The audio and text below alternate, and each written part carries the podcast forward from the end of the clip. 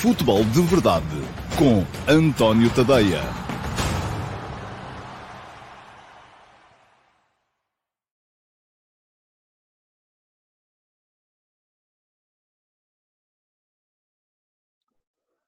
Ora então, olá a todos, muito bom dia, sejam muito bem-vindos à edição número 743 do Futebol de Verdade. Hoje é sexta-feira, dia 10 de fevereiro de 2023. Ontem ah, tivemos os dois jogos que faltavam nos quartos de final da Taça de Portugal. O Sporting Clube Braga venceu o Benfica no desempate por grandes penalidades, um, ah, depois de um a um, acabou por ah, marcar as cinco grandes penalidades, enquanto do lado do Benfica, uh, Frederic Orsnes permitiu a defesa a Mateus Magalhães e, portanto, o Braga ganhou por 5-4 no desempate de penaltis. E uh, no outro jogo, o Nacional da Madeira conseguiu uma uh, muito impactante vitória por 5 a 2 contra o Casa Pia, no Estádio do Bonfim, uh, sendo assim uma equipa da segunda Liga a marcar presença também nas meias finais. Vamos ter, então, uh, a duas mãos, que é como se jogam sempre as meias finais, Sporting Clube Braga Nacional e Futebol Clube Porto, Futebol Clube Famalicão. Uh, vamos ver como é que vai correr daqui para a frente. Ora, muito bem. Uh, Antes de uh, entrar uh, na ordem do dia do programa de hoje, eu gostava de fazer aqui, uh, antes disso, um aviso à, à, à navegação, porque acho que é importante fazê-lo já aqui desde o início do, do, do programa de hoje, para vos explicar a razão pela qual o futebol de verdade é atualmente, não é que tenha sido sempre, houve uma altura em que eu cedi e não foi, mas é desde o início desta época um espaço livre da análise às arbitragens. Ora, muito bem, não é que não haja erros, há erros, sempre houve erros, uh, sempre houve erros a favor e contra todas as equipas, continua a haver, há menos hoje em dia à conta do, uh, do VAR, mas uh, continuamos a ter erros. A questão é que Uh, eu gosto de manter a minha, a, minha, a minha coerência e nunca fiz, tenho mais de 35 anos de carreira, nunca fiz a análise dos jogos em função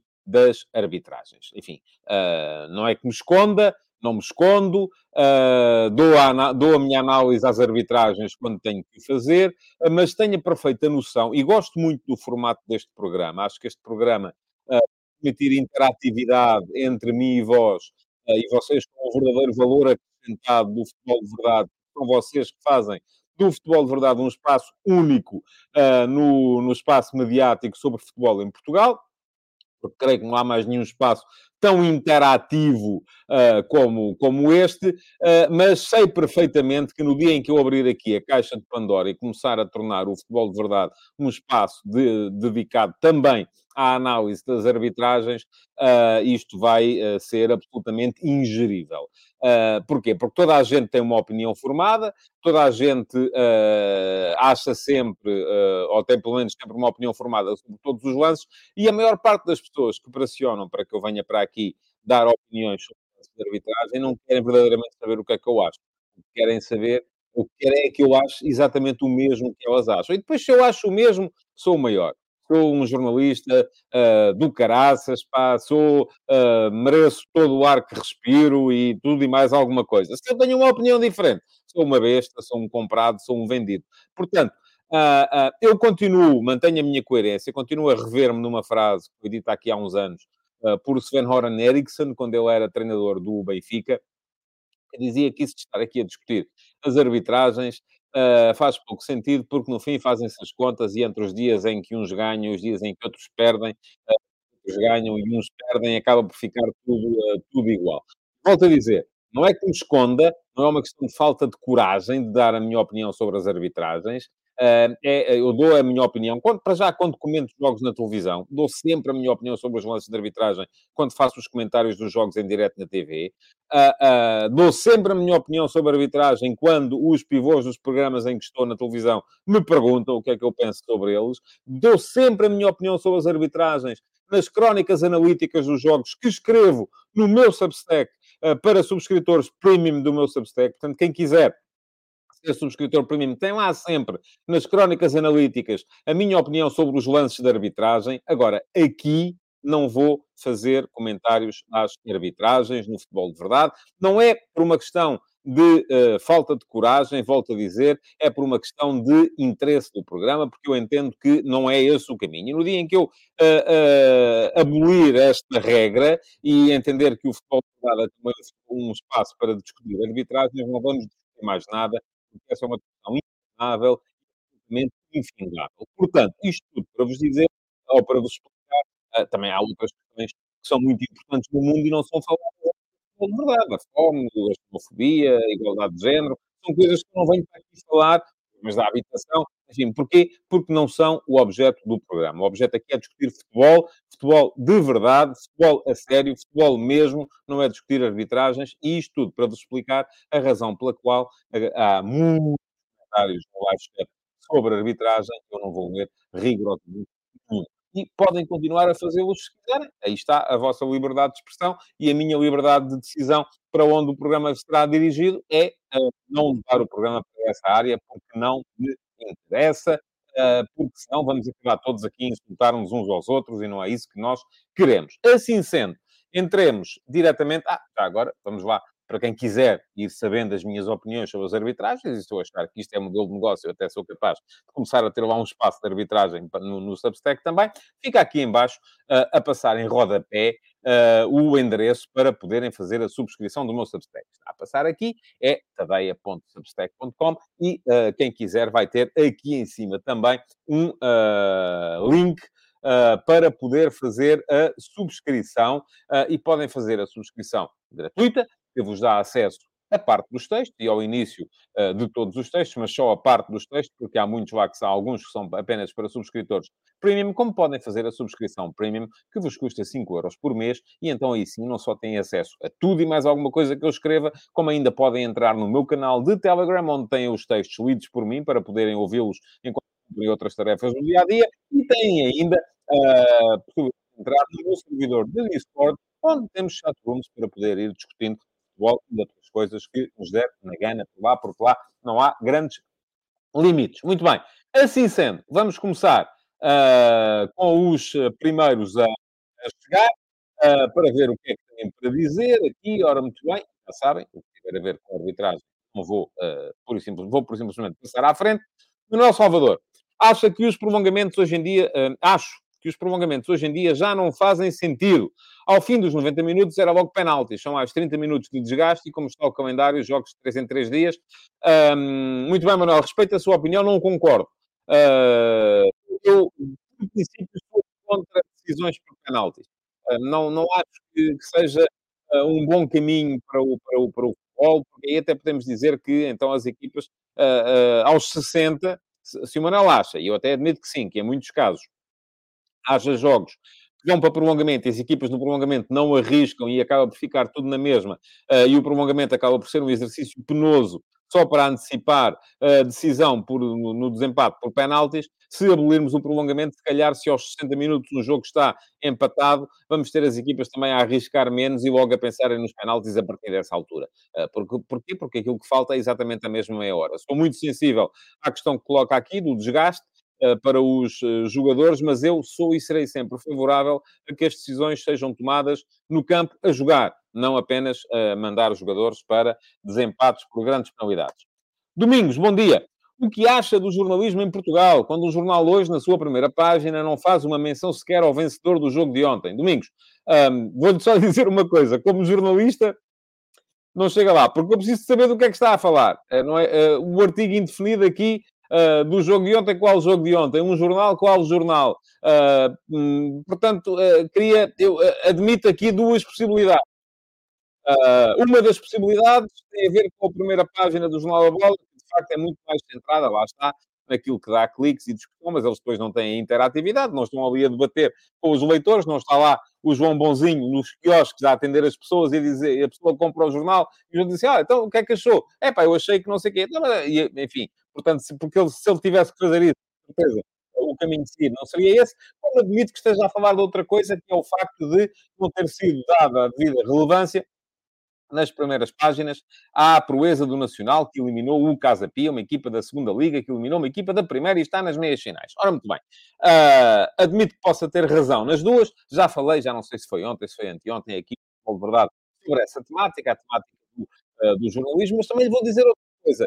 É que me preocupa não são as primeiras páginas. Eu quero lá saber das primeiras páginas. Eu não sou leitor de primeiras páginas. As primeiras páginas são o embrulho. Você, quando compra um livro, não vai comprar, é pá, uh, comprei o último uh, romance do Martin Amis e aquilo tem uma capa espetacular. Não, você compra porque está interessado no que está lá dentro. E a mim o que me preocupa, nomeadamente nos jornais uh, de hoje, é porque ontem, a dada altura, com o Nacional a, ganhar 2 a 0 e a jogar contra 10, passei a, olhar um bocadinho com mais atenção para o Estoril Boa Vista e o que me preocupa é olhar para os jornais de hoje e não ser capaz de ninguém me conseguir explicar como é que a Casa Pia foi capaz de voltar no resultado e começar o prolongamento. Porque há de haver muita coisa para explicar. O espaço que é dado no interior há, há, há aquilo que, no meu ponto de vista, é uma proeza heroica do Casa Pia, uh, uh, é insuficiente para explicar e temos lá é um relato dos factos. Olhem para o relato dos factos, não preciso comprar jornais. Basta-me abrir uma app qualquer que diz que aos X minutos o, o, o Diogo Pinto fez um 2 e aos X minutos o Rafael Martins fez 2-2 e depois foi para o prolongamento. E depois o Vasco Fernandes foi expulso e houve um penalti e o Nacional fez o 3-2. Depois houve outro penalti e foi 4-2. Ora, aí está. É isso que nós temos nos jornais. Isso é que me preocupa. Agora, as primeiras páginas, ouça, isso serve de facto que os adeptos lá em casa, é pá, já aqui o meu clube, aqui na primeira página, diz que o meu clube é muito bom, mas depois ler que é bom, a malta já não está muito para isso, não é? E isso é, isso é que é preocupante. Não só do ponto de vista do jornalismo, e eu hoje nas conversas de bancada falei um bocadinho de jornalismo também, a propósito da entrevista que o João Félix deu ao diário AS, de Espanha. Quem quiser ler, fica aqui o link também para, para saberem o que é que eu acho uh, sobre, sobre o tema. Uh, e aqui é a normalização e a robotização das perguntas e das respostas em termos entrevistas não é coisa nem só exclusiva de Portugal, nem é coisa recente, é coisa que já tem 20 anos, tem a ver com o media coaching que os uh, atletas vão tendo e que faz com que digam cada vez menos coisas relevantes e que aquilo se torne uma mão cheia de nada e outra de coisa nenhuma. Portanto, a mim o que me preocupa é isso. Não é que agora as primeiras páginas, enfim, é coisa que, muito francamente, me diz uh, muito, muito pouco. João Carvalho, bom dia. Aquele momento ontem no jogo em que o Ronaldo marcou quatro golos e o árbitro pediu o autógrafo na bola do jogo. Alguma vez será possível João? Eu não sei o que diga sobre isto, sabe? Eu, eu uh, ontem o dia foi tão cheio de jogo, eu não dei a, a, a, muita atenção ao jogo do, do Al Nasser que o Cristiano Ronaldo fez de facto quatro golos contra o Alveda, penso eu, e o Al Nasser ganhou por 4 a 0. Um, Apercebi-me, porque vi, até vi mais nas redes sociais, ali uma, uma, uma coisa com o árbitro e uma caneta e a bola, não, enfim, não, uh, agora está-me o João a dizer que o árbitro foi pedir o autógrafo. Eu vou-lhe dizer o que é que acho, não acho bem. Uh, e, portanto, não sei se alguma vez será possível em Portugal, mas não acho bem, porque ali tem que haver distanciamento. Isto é, é, é tudo. Eu, uh, aliás, brinco muito com o Carlos Manuel, o antigo jogador do Benfica e do Sporting, do Boa Vista e do Estoril. Uh, a propósito disto, sempre que o vejo, lembro-me sempre isto, epá, o Carlos Manuel foi o único jogador de futebol a quem, uh, que me deu um autógrafo, uma vez. E deu-me um autógrafo porquê? Uh, deu-me um autógrafo porque eu era um jovem repórter, tinha, ele, ele enfim, é um bocado mais velho que eu, ele era jogador, eu, era, eu tinha começado na profissão há um par de semanas e apresentei-me, naquela altura era assim, os jogadores saíam dos treinos e os jornalistas andavam ali, bloco na mão e tal, e não sei o quê, para fazer aquelas perguntas que fazem, blá, blá, blá, e o, andavam também adeptos, e não sei e eu apresentei-me, chego ao pé do Carlos Manuel com o bloco na mão, e o Carlos Manuel a primeira coisa que fez foi pegar-me no bloco e na caneta e deu-me um autógrafo. E, eh, enfim, não era disso que eu ia à procura, porque eu acho que aqui uh, é, é costuma-se dizer, cada macaco no seu galho. Eu posso ser admirador, e sou, de muitos jogadores, de muitos treinadores, de muito, mas não vou andar a pedir autógrafos aos jogadores. Porquê? Porque um dia posso ter, nem autógrafos, nem camisolas, nem bilhetes, nem seja o que for, porque um dia posso ter que os criticar. E quando eu tiver que os criticar, não quero estar sujeito a que do outro lado apareça alguém dizendo assim, pô, é, quando vieste cá pedir a camisola autografada, não, já não achavas isso. Portanto, a mim, o meu aí é sempre um posicionamento total e absoluto. Porquê? Porque temos que interagir com eles. E os árbitros é a mesma coisa. Ou se for árbitro, e se tiver que apitar jogos do, do, do, do Cristiano Ronaldo, não vou estar a pedir-lhe autógrafos, uh, porque um dia posso ter que o expulsar, posso ter que mostrar um cartão amarelo, posso ter que, uh, enfim, fazer seja o que for, e não quero estar sujeito a isso. Essa, é a minha visão das coisas. Admito que não seja possa, uh, que possam perfeitamente acreditar num, num, num futebol diferente, num futebol em que toda a gente anda de mãos dadas e venera e tal, e não sei o quê. Tiago António Carvalho, bom dia. Quantos desarmes recuperações fez o Chiquinho ontem? Quase digo que Enzo não é nenhum Chiquinho, mas para o Chelsea é quanto basta. Muito bem. Uh, não lhe sei dizer, não tenho assim agora acesso aos, aos, aos dados. Uh, o jogo foi um jogo muito exigente para o Benfica do admito que o Chiquinho uh, tenha feito muitas recuperações. Eu disse aqui, acho que o Chiquinho, face ao Enzo, traz, e o, que é estranho, porque o Enzo é um médio centro de, de, de formação, o Chiquinho é um médio ofensivo ou extremo de formação, e, no entanto, acho que o Chiquinho, quando entra no lugar do Enzo na equipa do Benfica, o que traz é um maior apor defensivo, uh, perdendo a equipa algum apor ofensivo. Essa é a minha opinião. Agora, não tenho aqui, neste momento, maneira de a suportar em, uh, em dados uh, concretos e estatísticos. Carlos Guiste, bom dia. O que achou da nova faceta defensiva? Três centrais de Roger Schmidt e depois foi mérito desse reajustar do Benfica ou de mérito da lentidão de processo e apatia do Sporting Clube Braga para o jogo ter de ir a penalti. Já lá vamos, Carlos, vou falar sobre isso daqui a bocado, quando chegarmos ao uh, ataque organizado. Muito bem, uh, vamos seguir em frente. Uh, para ver o que é que o. Ora bem, parece que estão aqui a queixar do som. Uh, e este é o problema de não estar. Estava a ler aqueles comentários do início e não estava a ler os comentários que estão aqui agora mais para, para a frente. Está muita gente a queixar-se do som. Uh, muito bem. Um, Deixa-me só uh, dizer-lhe, responder aqui ao Domingos, que diz que eu fiquei incomodado e comentei uma piada de Pinto da Costa. Hoje não falo da ida de Rui Costa ao túnel. Choca-o mais uma piada. Rui Costa devia ser castigado. Ó, oh, Domingos, eu não fiquei incomodado uh, nem me chocou a piada de Pinto da Costa. Comentei-a, sim. Como posso comentar a presença de Rui Costa no túnel. Não gosto de ver. Acho que não faz sentido. Pronto, da mesma maneira que não gostei da piada de Pinto da Costa, não gosto que os presidentes dirijam aos árbitros, muito menos naqueles tons. Ponto final. Uh, é aquilo que eu tenho a dizer. Agora, nem uma coisa me chocou, nem, uh, nem outra me choca, nem deixa de me chocar. Uh, eu para me chocar é preciso muita coisa e eu estou é preocupado aqui é com o som. Vamos ver se tem a ver aqui com o, o, a gola da camisola, porque está um bocadinho mais, mais uh, apertada. Ah, muito bem, vamos lá. Pá, pá, pá, som, é toda a gente a queixar-se do som, péssimo som. Uh, será que é daqui? Não sei, isto, isto tem a ver. Uh, som, som, som. Diz aqui o Viriato da Beira com piada que uh, parece um caminhão sem travões. Uh, ora, muito bem, é uma pena. Uh, de facto, que o som esteja assim tão mal. Espero que me digam, por favor, se já está um bocadinho melhor o som. e diz aqui o Nuno Teixeira com piada também, é melhor reatar o programa apenas quando entrar na atmosfera terrestre. ok, muito bem. Hum, som, som, som, bom, ok, parece que finalmente já está bem, parece ter melhorado, se calhar tinha a ver aqui uh, precisamente com, uh, com, uh, com, está toda a gente a dizer-me que já está melhor, pronto, muito bem. Peço desculpa então pelas dificuldades que tivemos aqui no início, mas eu estava a ver aqueles comentários do início, não estava a ver os comentários que vocês me estavam a colocar aqui, aqui à, à frente.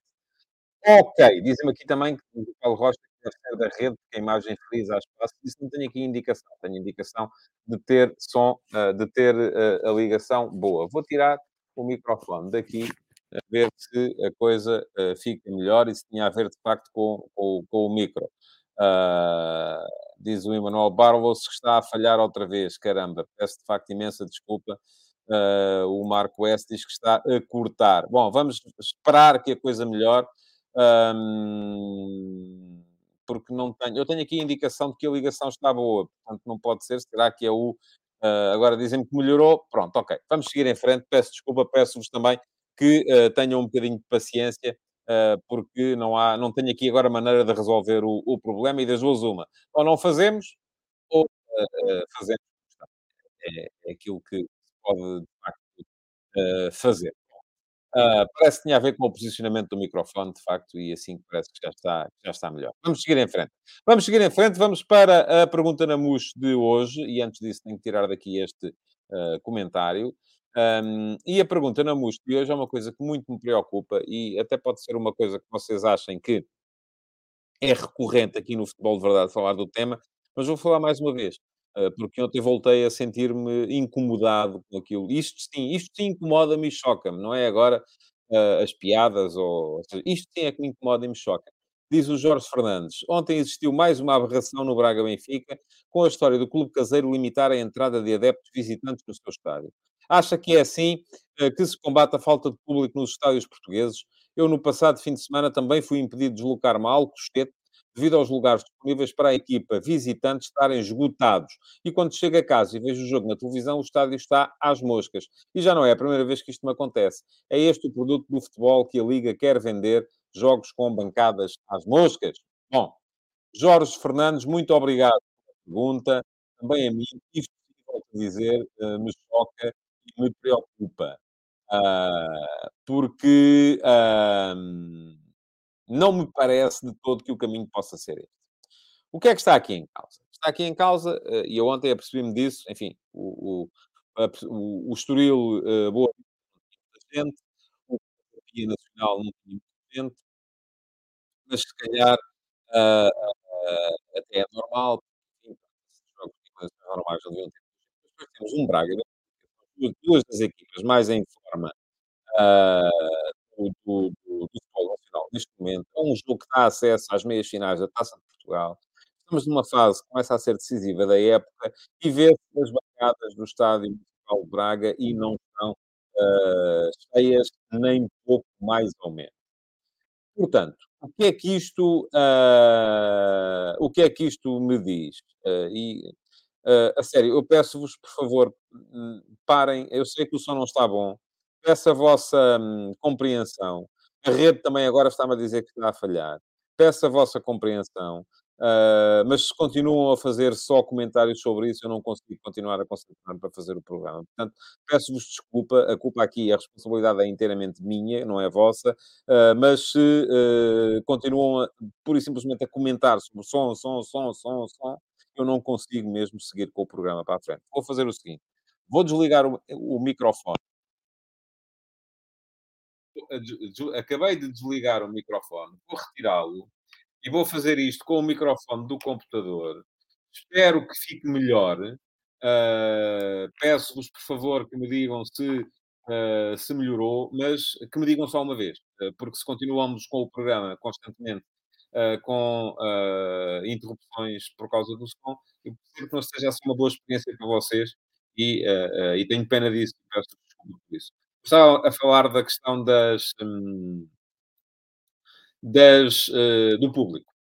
Uh, o que está aqui em causa é uma coisa muito simples.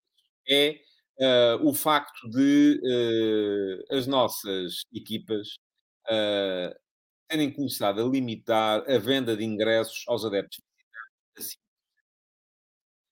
é uma coisa que está estudada nos regulamentos. Quem quiser fazê-lo, fazê-lo. Eu percebo perfeitamente a ideia, uh, e em Espanha já se fala de seguir o mesmo caminho, nomeadamente depois daquilo que no ano passado do Barcelona entrar no Frankfurt. Percebo perfeitamente a ideia uh, que, um, que, os clubes não queiram uh, perder a vantagem de jogar em casa, permitindo a entrada de muitos adeptos da equipa visitante. Mas acho que é um ponto em que isto tem que parar. E esta época já tivemos muitos casos destes, em Braga, nomeadamente, e ainda hoje o Luís Cristóvão, uh, o comentador da RTP Antena 1 e da Eleven Sport, uh, uh, dizia, escrevia isto no Twitter, que, que há tempos, quando se queixou desta prática num jogo do, do Sporting de Braga em Guimarães, os adeptos do Braga acharam que ele era bestial. Agora, como se queixou disto mesmo num jogo do Sporting Clube Braga em casa contra o Benfica, os adeptos do Braga já acham que, enfim, não, que não tem razão nenhuma. O problema é que as pessoas continuam a ver as coisas de acordo com uh, os sentidos. Eu, por mim, digo sempre a mesma coisa. Percebo perfeitamente aquilo que está aqui a dizer o Tiago Monteiro, uh, que é, é, para não se sobrepor ao número de adeptos da equipa da. Percebo perfeitamente a ideia. Uh, acho que há um ponto em que isto tem que parar. Se, se, vamos seguir por este caminho, aquilo que vamos ter é uh, o, o, o, é pura e simplesmente as, as, os estádios a ficarem cada vez mais vazios. Porque isto com o Sporting o Braga já tinha havido queixas, por exemplo, do Sporting. O Sporting foi lá jogar na primeira jornada de campeonato e na altura o Sporting ainda estava, enfim, primeira jornada, ainda estava na luta, não estava fora, uh, como está neste momento, e havia muitos Sportingistas atrás da equipa que não puderam entrar. E depois vai saber, e as bancadas estavam meio. Ontem voltou a acontecer a mesma coisa. Tem euforia, porque o Benfica está a fazer uma excelente temporada, uh, e quando tentam entrar no estádio ou tentam comprar ingressos para ver o seu clube jogar em Braga, uh, não havia ingressos para venda. E a malta pode pensar, ok, não há porque o estádio está cheio. Não está. Eu acho que isto é um crime lesa futebol. Diz aqui o Rafael Mota, eu prefiro o estádio vazio do que os visitantes com maioria. O Rafael, tudo bem. Uh, e admito perfeitamente que prefira, mas eu não prefiro. Eu prefiro sempre estádio cheio, porque acho que futebol é um espetáculo para ter gente a ver. Não é uma forma de, de, de dois grupos de gladiadores uh, se forem a lutar uns com, o outro, uns com os outros para ver quem é que no fim sai por cima. Não é isso. É um espetáculo para ter gente a ver. E, portanto, se é para ter gente a ver, tem que, se os clubes, até percebo perfeitamente, e defendo isso, aliás, que os jogos em casa uh, uh, sejam um privilégio dos adeptos da equipa da casa. Isto é, que uma equipa que joga em casa, primeira coisa, e agora diz-me aqui, o Domingos que o Benfica fez o mesmo. Eu sei que toda a gente faz, homem, não é isso que está em causa, Domingos. Toda a gente faz e toda a gente faz mal porque não funciona. Porque não pode ser assim. Eu não estou aqui a dizer o Braga é bom e o Benfica é mau e o Porto é bom e o Sporting é mau. Não é isso que eu estou. Esqueçam lá por um momento essa coisa de vestir a camisola e dizer o meu clube faz porque o outro também fez. Caramba, houve tanta gente na história da humanidade a fazer coisas muito erradas que isso não justifica que eu agora vá fazê-las também. Percebo perfeitamente. E agora aqui coloca o Marco Lopes uma pergunta à qual eu não sei responder. Se na taça não deveria ser 50 por 50. Não lhe sei responder. Prometo que vou averiguar. Uh, porque, de facto, na taça não há essa coisa do jogo em casa e o jogo fora. Mas, uh, o que é que eu acho que devia vigorar? Eu percebo perfeitamente que a equipa da casa tenha privilégios. Quem joga em casa queira fazer valer o fator casa tenha direito a, a, a, encher o estádio com os seus adeptos, reservando para os adeptos visitantes uma, uma quota mínima de 5%. Percebo isso. Mas se estamos chegados a um determinado ponto uh, em que faltam X horas, X dias para o jogo e a equipa da casa não consegue vender os seus ingressos, então acho que deve ser dado o acesso aos adeptos da equipa visitante para poderem ir ver. Porque este é o, o futebol é um caso único, creio eu, no mundo, em que há um espetáculo, em que há gente que quer ver, há bilhetes disponíveis e eles não são vendidos. Agora, a questão aqui, o que está aqui em causa não é o Braga, nem o Benfica, nem o Sporting, nem o Porto, nem o Boa Vista, nem o Carcavelinho. O que está aqui em causa é, é o regulamento, é a legislação, é o facto de o próprio Estado estar a legislar neste sentido. Diz ainda ao Domingos que eh, eu acho que é uma discussão complicada porque confronta a parte económica com a desportiva. Não é económica nem desportiva. É a parte do espetáculo, é a parte do futebol ser um espetáculo para as pessoas. Esqueça lá isso quem é que ganha e quem é que perde. E esqueça lá isso a venda do bilhete dar dinheiro. Ponha isso de parte. Não é disso que eu estou a falar. Estou a falar de haver ali artistas, os jogadores, que estão a dar um espetáculo, haver pessoas interessadas em vir esse espetáculo ao vivo e não haver da parte de quem promove o espetáculo uh, interesse em vender bilhetes quando há bilhetes. Isso não faz nenhum sentido. Agora, aqui volto a dizer, não é o nem o Benfica, nem o Sporting, nem o Porto, nem o Carcavelinhos, que é sempre chamado a estas conversas para vos dar a entender que estou a merimbar para qual é o clube que está em causa. Aqui o, o, que, o que está em causa é a própria regulamentação, é a própria legislação em que o Estado está a legislar cada vez mais nesse sentido, no sentido de uh, impedir experiência dos adeptos visitantes. A criação das zonas uh, especiais para anormais da cabeça, que é aquilo que eles fazem neste momento. É, a pessoa parece que quer ir ver a sua equipa a jogar fora de casa, tem que ser metida dentro de um gueto, cheia de redes à volta. Isto não é o meu futebol, meus amigos. Não é o meu futebol. Diz o Fernando Pereira que ontem estava muita coisa em causa para abdicar do fator casa. Fernando, o que vai estar em causa, qualquer disto, é a viabilidade do futebol. Porque as pessoas cada vez mais se afastam. E cada vez mais o futebol está transformado num espetáculo para grunhos, que são os grunhos que não questionam nada e vão lá só é a favor do meu clube e pronto, e já está. Eu não quero isso. Eu quero a sem convivência entre adeptos de dois clubes. E se um clube não tem capacidade de preencher as bancadas deve permitir que os adeptos do outro clube também vão ver os jogos. Seja o Sporting, o Benfica, o Porto, o Braga ou o Carcavelinho. Seja qual for o clube. Tiago Monteiro, afirmativo, os adeptos da casa devem ter privilégios perante os visitantes, porém limitar os visitantes por serem adversários apenas, parte logo como falta de desportivismo. Uh, estou de acordo consigo, diz o Pedro Gomes, jogos entre os três grandes enquadram-se em jogos de risco, não é bem a mesma situação. Ouça, eu percebo isso tudo. E por isso mesmo estou a dizer, e já defendi, não. Expliquei aqui, dizendo que entendo, e entendo, forma como o Estado está a legislar. Porque nós todos nos queixamos depois que o dinheiro dos nossos impostos não tem nada que ir para uh, andarem as autoridades a controlar os arruaceiros profissionais.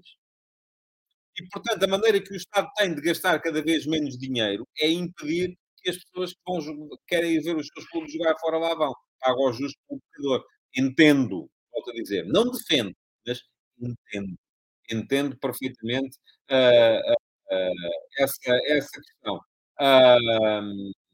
Muito bem. O, diz o Bruno Cito que no Jamor, o Jamor é 50-50, na final. aí será, de facto. e diz o Ricardo Carvalho, nos Estados Unidos acham estranho que o estádio esteja dividido entre adeptos de cada equipa. A prática por lá é que seja encarado como um espetáculo, como é evidente. E diz o Alcides Correia, se fosse para aberto, teríamos o Moreirense a jogar em casa com mil adeptos e os grandes com sete mil.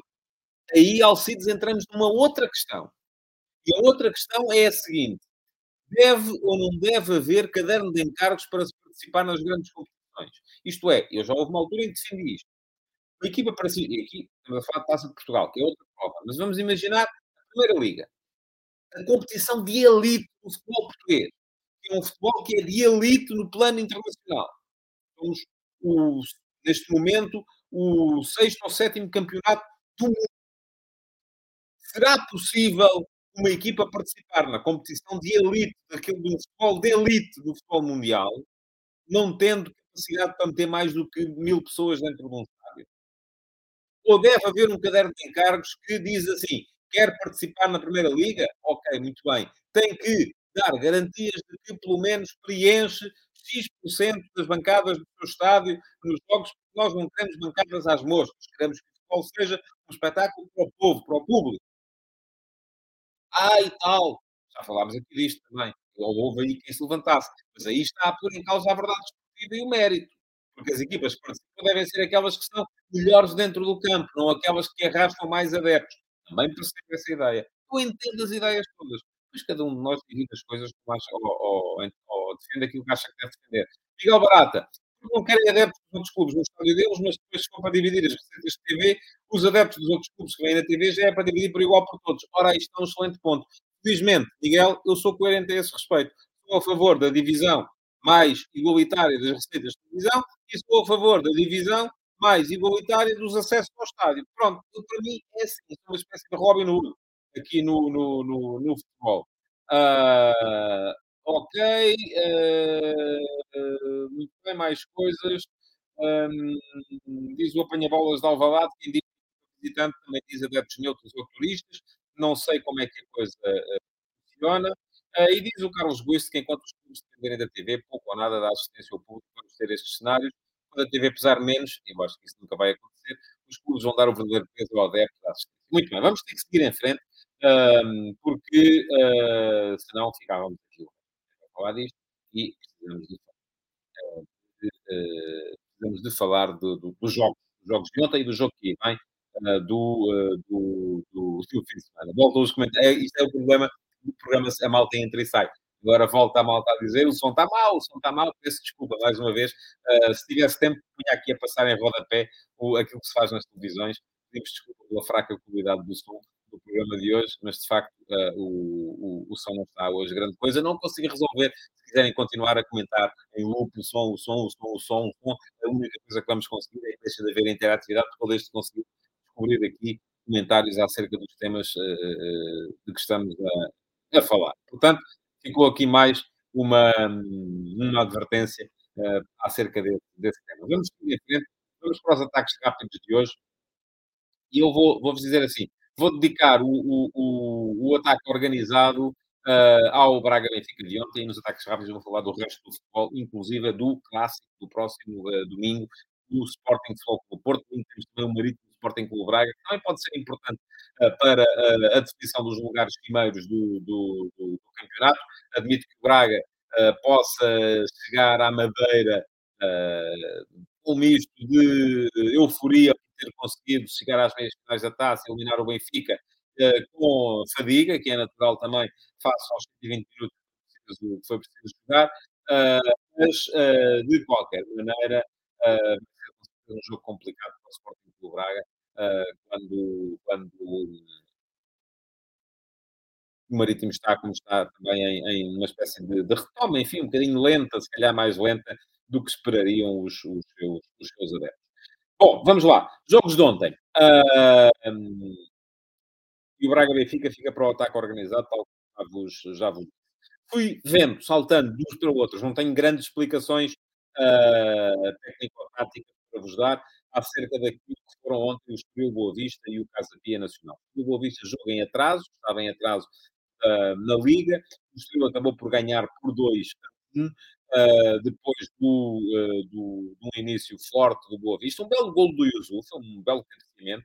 Eu acho que o Yusuf se está a transformar num ponta de lança. Eu vou ser muito franco, nunca esperei que ele conseguisse fazê-lo, porque me pareceu um jogador muito trapalhão, nomeadamente na área da finalização, me pareceu um avançado forte no choque, forte no corpo a corpo, um, forte no ataque à profundidade, mau na definição, um, mau na decisão também, uh, mas uh, ontem marcou um gol com um cabeceamento uh, tão limpo como pode ser, e aqui quando digo limpo não é que estivesse à espera de ver alguma irregularidade, quando digo limpo é porque é mesmo questão finalização clínica, muito boa finalização, a bola a entrar por onde tinha que, por onde tinha que entrar. Agora, a partir de determinada altura, o Boa Vista ficou com um a menos. Uh, e o Estoril, uh, gostei muito de ver o João Carvalho, daquilo que fui vendo do jogo. Pareceu-me que o João Carvalho fez um belíssimo jogo a comandar a equipa a partir da zona de, de, de meio campo. E depois já se sabe, eu, eu acho que a falta de rendimento desta equipa do Estoril é para mim um mistério, porque o Tiago Gouveia e o Tiago Monteiro são dois extremos do melhor que nós temos a ver no nosso, no nosso campeonato. Parecem dois jogadores muito interessantes. Ontem cada um deles fez um golo e se o Estoril não ganhou o jogo mais cedo, uh, foi precisamente porque do outro lado, na baliza, estava um senhor de 41 anos, é quase rapaz da minha idade, uh, chamado Bracali, que eu, uh, enfim, lembro-me dele há décadas no Campeonato Nacional e que fez ontem uma exibição absolutamente de sonho. Uh, o Bracali defendeu, chegou, houve uma altura em que parecia que defendia tudo e mais alguma coisa. Acabou por ser justa uh, a vitória do, do, do, do Estoril, do meu ponto de vista, porque foi a melhor equipa, sobretudo quando esteve a jogar contra, contra 10, uh, mas foi uma vitória complicada ainda assim. Diz aqui o João Moreno, e a remontada do Estoril, mas o Estoril continua a não ser convincente, volto a dizer, é um mistério para mim uh, do, do, desse, desse ponto de vista. Uh, e diz aqui o, o, Pedro Almeida, considera que o Nelson Veríssimo é dos piores treinadores da Primeira Liga. Enfim, também não tenho certeza nenhuma disso. Não me parece, pode não ser uh, um gênio da motivação, mas uh, não me parece que seja também por aí. Viriato Tabeira diz que João Carvalho sempre foi um craque, mas que lhe parece ser um miúdo frágil mentalmente. Uh, e o Jorge Fernandes também vem dizer que o problema do Estoril é o treinador. E o Carlos diz aí, João Carvalho, Francisco Geraldo, dos dois Tiagos dão magia, mas que defensivamente dispõem a equipa, por isso este rendimento menor, na minha opinião. O Estoril nem é de sofrer muitos golos, por acaso, não é a equipa de sofrer muitos golos. Mas uh, uh... agora diz o Diogo Viegas que com o microfone o som estava melhor. Não posso fazer nada agora já a esse respeito. Agora já tirei, já tirei, já foi. Bom, uh, vamos lá. Uh, mais coisas. Uh, de, o outro jogo, lá está, fui vendo, não é? tal como estava a dizer-vos. o, o Casa Pia Nacional. e curioso, e, e, tenho pena de não ter visto, porque depois, até inclusive, a ler os jornais de hoje, também fiquei sem perceber, tal como disse no início do programa. Mas Uh, gostava de perceber uh, qual foi o trabalho do Filipe Martins para conseguir, com 10 jogadores desde tão cedo, uh, à expulsão do João Nunes, muito cedo no jogo, o Casa Pia fica com 10. Uh, quando o, o, o, Nacional faz dois golos, um a fechar a primeira parte, outro a abrir a segunda, pareceu-me que o jogo estava resolvido. E então mudei agulhas uh, achei que o Casa Pia não ia conseguir tirar fosse o que fosse do jogo. Quando dou por mim, já o Casa Pia estava empatado. Portanto, uh, acho que deve ter havido ali, embora não tenha explicação, e não sei se alguém aqui viu o jogo e tem alguma explicação para me dar a esse respeito. A interatividade também funciona assim. Uh, têm que ser vocês também, de vez em quando, a ajudar, quando eu não vejo. Uh, mas há de ter havido ali alguma, alguma coisa que o, que o Filipe Martins fez para que o uh, Casa Pia tivesse reentrado no jogo. E a verdade é que mesmo depois, quando acontece já no prolongamento a grande penalidade, eu aí já estava a ver outra vez, a grande penalidade uh, por mão do Vasco Fernandes, uh, e o Casa Pia fica com 9, uh, o Nacional faz o 3-2, está a ganhar por 3-2, contra uma equipa que está com 9, uma equipa que ainda por cima, nos últimos tempos, tem vindo a aparecer, tem vindo a cair em termos de, de, de produção, se formos a ver o Casa Pia, que era um modelo de solidez defensiva, ultimamente tem acumulado jogos em que sofre três golos. Não foi um, nem dois, nem três, foram mais. Uh, e, portanto, a ideia que dá é que o Casa Pia vai começar a dar um, um estouro e vai cair por aí abaixo na classificação. Vamos ver se é assim ou não. Mas a verdade é que ontem, uh, aquilo que se viu foi um Casa, uh, foi um casa Pia a jogar com 10 e depois com 9. E mesmo com 9, gostei de ver ali algumas movimentações, por exemplo, nesse período do Romário Baró, mas consegue ir lá em cima, mete uma bola na barra do, do, do, do Varela, uh, consegue encostar o Nacional atrás durante algum período, uh, mas enfim, acabou por ser. Uh, se tem entrado o 3-3, talvez houvesse ali alguma forma do Casa Pia se poder juntar atrás e, e, e defender esse 3-3, mesmo com 9 até ao final. Como não entrou, uh, o Nacional acabou por fazer o 4-2 e depois o 5-2 e acabou por ser um vencedor, do meu ponto de vista, daquilo que eu vi, claro, justo, ah, porque teve muito mais situações para poder, para poder marcar. Ora, muito bem. Uh, explicações. Diz o Vitor Barros que foram as substituições que o Casa Pia fez. Pois, está bem, ó Vitor, até aí eu também chego. Agora, uh, em que medida é que isso ajudou a, a, a, explicar? O Jorge Fernandes diz que a garra do Casa Pia com 9 a perder 2-3 ainda mandou uma bola oposta, é verdade. Diz o Pedro que foi, a explicação foi o Rafael Martins e o Pedro Almeida acrescenta que o Nacional está a lutar para não descer na segunda liga. Esse foi o motivo para o Casa Pia ainda conseguir voltar ao jogo. Portanto, uh, segundo percebo das suas palavras, Pedro, será uma questão de o adversário não ser uh, forte. Diz o João Moreno, ainda no prolongamento, o Casa Pia com 9 ainda conseguiu apertar um pouco e morrem quando fazem o 4 a 2. Uh, ah, Pedro também, a explicação foi o Rafael Martins, o avançado do Casa Pia, uh, muito bem. Uh, e o Josias vem cá dizer, e é verdade, dois primeiros golos do Nacional são excelentes. Parece-me que o Nacional é uma equipa daquilo que fui vendo ontem, com excelente chegada, mas com pouca capacidade de definição. foi isso que me pareceu no, no, no, jogo de ontem. E o Carlos Gomes diz aqui que o Filipe não repôs a linha de 3 atrás, passou a 4, fez o 1-2 logo de seguida e o Nacional tremeu. Mas o esforço extra paga em busca do empate pagou-se no prolongamento. Muito bem, Carlos, vou contratá-lo para meu assessor, uh, porque pelo menos já me deu aqui alguma explicação que nenhum jornal me dá hoje. Ninguém me explicou isso.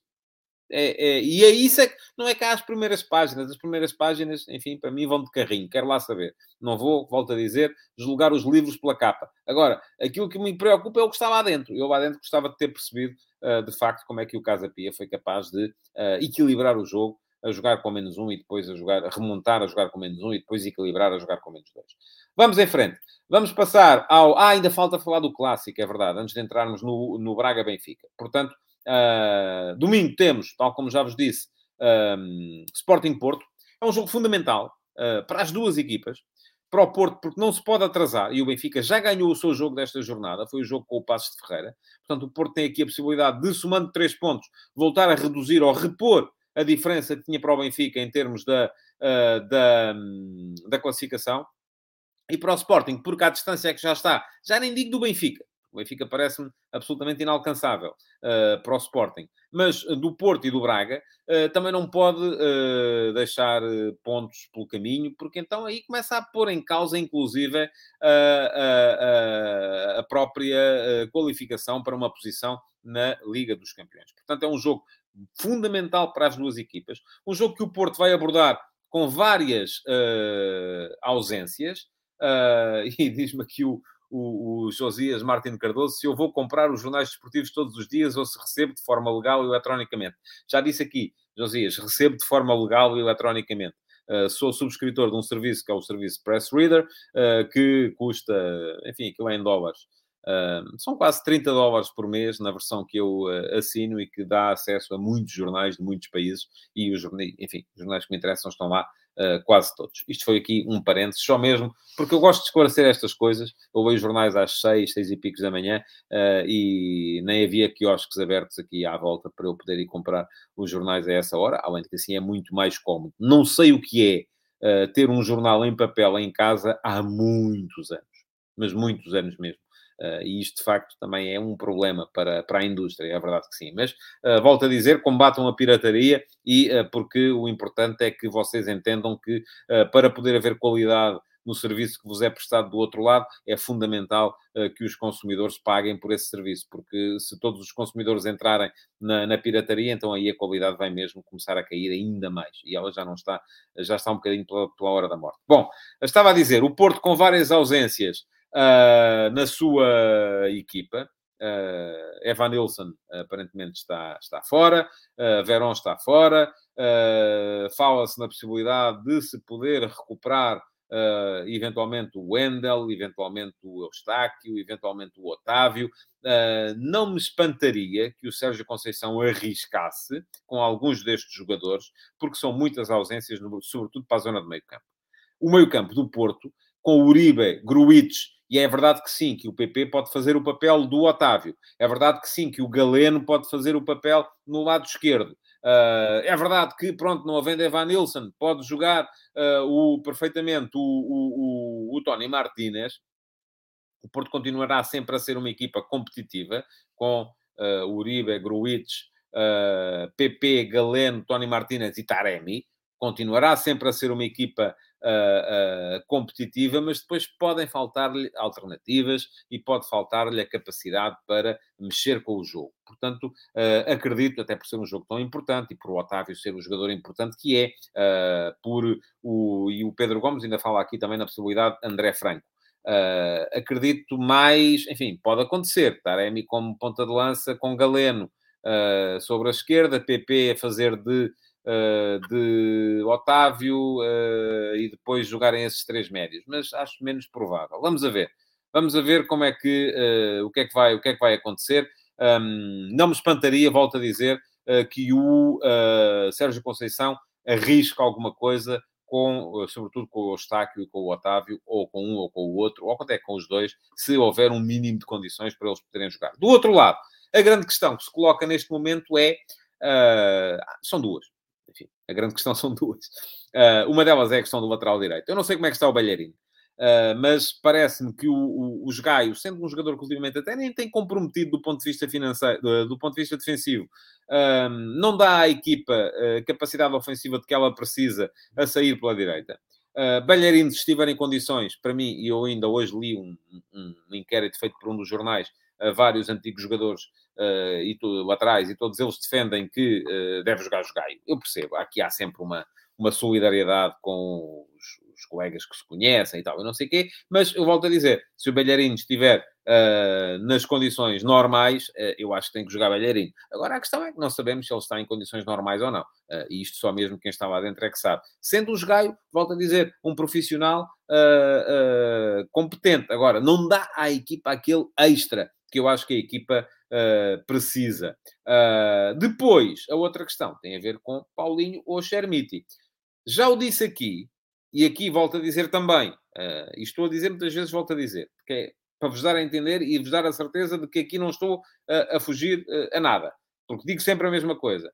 Não gosto desta ideia dos recursos ao TAD e ao Tribunal Central Administrativo, não sei das quantas, que o Sporting já fez com o Palhinha num jogo com o Benfica, ainda por cima pode ter no banco, e que o Porto já fez com o Pep uh, num jogo contra o Sporting, uh, e que agora aparentemente o Sporting pode, ou estará a tentar fazer com o Paulinho, pergunta-me aqui o Pedro Gomes se o Paulinho pode jogar, ainda não há uh, certezas. Sobre isso, depende da, e pergunto ao Baco Louco, Paulinho não está suspenso, não eram três jogos sim, está suspenso, são três jogos, mas há um recurso para o TAD e aqui pode voltar a acontecer aquilo que já aconteceu com o Palhinha, que já aconteceu com o PEP, que é o uh, não podendo o TAD juntar o júri em tempo útil para deliberar, acabar por entrar numa providência cautelar Uh, no Tribunal Central Administrativo, que pode vir a suspender os efeitos da sentença. Portanto, não gosto dessa ideia, acho que Uh, não faz nenhum sentido, uh, mas são uh, argumentos com que os clubes vão esgrimindo. Portanto,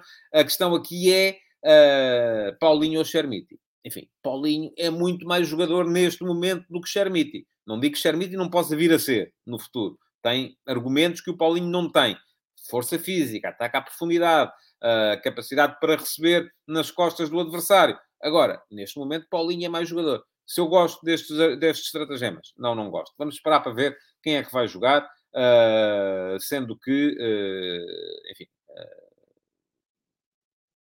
qualquer das opções deixará o Sporting com capacidades para, pelo menos, discutir o jogo. E com isto, já com 52 minutos de programa, isto hoje está, o som acabou por... Não era isso que eu queria fazer. O som acabou por nos custar aqui algum tempo. Uh, entramos no ataque organizado para falar do uh, Braga-Benfica de ontem e vamos ter que despachar isto antes de chegar à hora de programa. Peço-vos imensa desculpa, mas vai ter que ser assim. Um, o, o, jogo uh, foi um jogo. começou com superioridade franca e clara do Benfica. A primeira meia hora do jogo mostra um Benfica a mandar no campo, mas a mandar mesmo. Uh, uh, Havia-se longos períodos de posse de bola, Benfica instalado no meio campo adversário, a circular muito bem, a mudar o lado do jogo, a ir da direita à esquerda, da esquerda à direita, a conseguir uh, deixar o Sporting Clube Braga com muita dificuldade para sair e para chegar à frente. O Braga perdia a bola muito cedo, muito boa a reação à perda da parte do Benfica. Não é a mesma coisa do que a pressão na saída de bola. Atenção, há equipas, e o Benfica é um caso desses um, em que a equipa é muito melhor na reação à perda do que uh, na uh, pressão à saída de bola. O Benfica não é uma equipa particularmente eficaz na pressão à saída de bola do adversário. Permite muitas vezes que o adversário consiga rodar e sair pelo outro lado. Agora, em termos de reação à perda, é uma equipa fortíssima. E são coisas diferentes. É bom que percebam isto. Uh, não, não são de toda a mesma coisa. Uh, mas ontem, fortíssimo na reação à perda, o Benfica uh, conseguia quase sempre, se perdia a bola, uh, recuperava muito rápido, voltava a iniciar os ataques uh, e, e, acabou por mandar naquela primeira meia hora de jogo a seu bel prazer. Não se via maneira do Braga sair daquela, daquela teia em que estava, em que estava metido. um Braga organizado com o Pizzi e o André Horta alternarem um bocado ali entre a meia esquerda e o apoio ao ponta de lança, que era o Abel Ruiz, tal como eu disse aqui ontem, o ponta de lança que melhor liga, calculei que fosse ele o, a jogar de início, o Benfica a manter o mesmo 11 dos últimos jogos, parece-me uh, que estava consolidado, e aí teve razão o Roger Schmidt na maneira como entrou no, no, no, no, no jogo, uh, uh, e o Benfica a marcar, através de um pontapé de canto, Parece-me que há ali alguma debilidade defensiva do, do Sporting Clube Braga, na forma como o Guedes uh, consegue chegar à bola e, e cabeceia uh, para, fazer, para fazer golo, uh, mas o jogo parecia estar nas mãos do, do Benfica até o momento em que o Bá se faz expulsar. Bom, o que é que vimos a seguir? vimos a seguir um uh, Benfica um bocadinho uh, a sentir um bocado ali a, a, a ausência do, do, do Bá e a sentir o efeito psicológico da, da expulsão. Vimos o Braga melhor durante 5, 10 minutos. Nesse período, o Braga chega ao gol do empate. Pontapé de canto, bem batido ao primeiro poste, boa movimentação do Almusrati e ao segundo poste, finalização já sem guarda-redes pela frente, uh, um a um, e o jogo a pôr-se muito complicado para o Benfica. Pareceu-me que uh, o uh, Roger Schmidt ali baralhou um bocadinho as ideias. E vou explicar porquê. Ele começa por trocar o Gonçalo Guedes pelo Gilberto, e a troca do Gonçalo Guedes pelo Gilberto tem um efeito uh, absolutamente, enfim, é, percebe-se claramente o que é que ele queria, era voltar a ter a linha de quatro atrás, com o Gilberto a defesa de direito, com, abdicando do Gonçalo de Guedes e dando ao Neres a incumbência de ser o, o, o, avançado de centro, um avançado que liga melhor, um avançado que segura melhor a bola. O Gonçalo Guedes é mais jogador de ataque à profundidade, é mais jogador de velocidade. Uh, o Neres não, é jogador mais técnico, joga melhor com a bola no pé, segura melhor a bola, pode ganhar umas faltas, enfim, portanto, uh, uh, jogador mais interessante para esta, para esta estratégia. acontece que depois, ao intervalo, o, quando, quando opta por passar a jogar com 5 atrás, e se não foi bem treinado, pelo menos foi bem conseguido. Uh, o Benfica faz entrar o Morato para o lugar do, do, do Florentino, para passar a jogar com três centrais, uh, o uh, António Silva, o Otamendi e o Morato, um, e ao mesmo tempo troca o Neres pelo Gonçalo Ramos. Qual era a ideia? E, e, e nesse caso, porquê é que não fica... Eu sendo que o Gonçalo Ramos é um jogador mais parecido com o Guedes. Portanto, aquilo que era válido numa altura deixou de ser. Qual era a ideia a partir daqui? Voltar a ter um avançado que defenda mais, o Neres defende pouco. Voltar a ter um avançado que fixe mais os centrais, porque o Neres é um jogador mais móvel, talvez. Então aí, por que não ficar o Gonçalo Guedes e trocar logo uh, uh, o Neres pelo, pelo, pelo, pelo, Gilberto, não é? Enfim, uh, acho que ele ali baralhou um bocadinho as ideias. Mas a verdade é que, faça isto, o, o, diz aqui o Alexandre Matos que o Ramos não tem nada a ver com o Guedes. Pronto, está bem. Olha, chamam-se Gonçalo os dois. Pelo menos isso tem a ver um com o outro. Uh, mas uh, não, não concordo consigo, Alexandre. Pronto, o Alexandre tem uh, a sua ideia, eu tenho outra, e o Alexandre explica aqui ainda que Gonçalo Ramos joga muito bem de costas para a baliza. Eu aí vou, vou usar uma frase que ouvi uma vez ao Manuel José. Epá, eu não quero que ele jogue de costas para a baliza, porque é que ele joga é de frente, porque de costas não marca golos. Uh, mas perceba a sua ideia. Agora, uh, nesse caso, volto a dizer, não, não precisava de, de fazer as duas substituições.